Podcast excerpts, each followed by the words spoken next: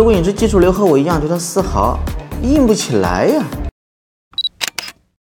如果你拥有了一块万国表，拥有的是葡萄牙系列，是葡萄牙的计时款，还是新款的透底自产机芯，你是不是听起来很兴奋呢？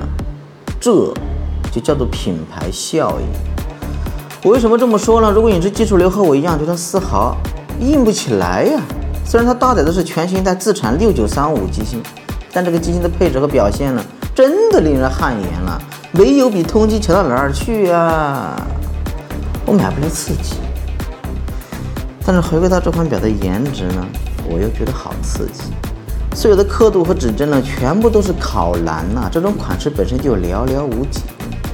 回归到这块表呢，上下两眼对称，左右的油压字体对称。有很多的表没有日历呢，你是不是感觉到很可惜呢？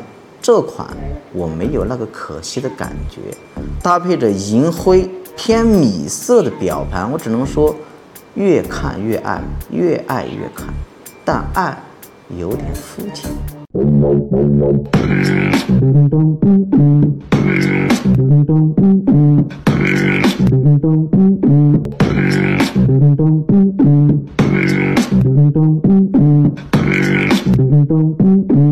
是一个。注重内涵的人，我很爱它的颜值，但它没有内涵。比如说，它最尴尬的缺点就是最新一代的机芯呢，无卡都没有，防磁没有，垂直离合它也没有，这是计时表啊，就多了一个导柱轮，叫导轮柱。虽然防磁这个尴尬呢，很多品牌都尴尬，但你这个防水为什么也稍显不足呢？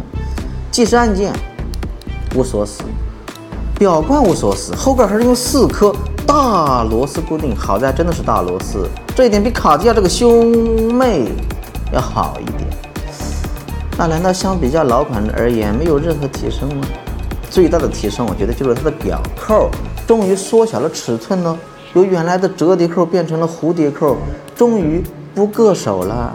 掌声在哪里？我一直都有一个疑惑，是不是用皮带的表防水就真的没有必要用心了呢？原因你们知道吗？欢迎大家观看本期的万国新菩提的评测，人格我融合在一起后，是不是无可替代？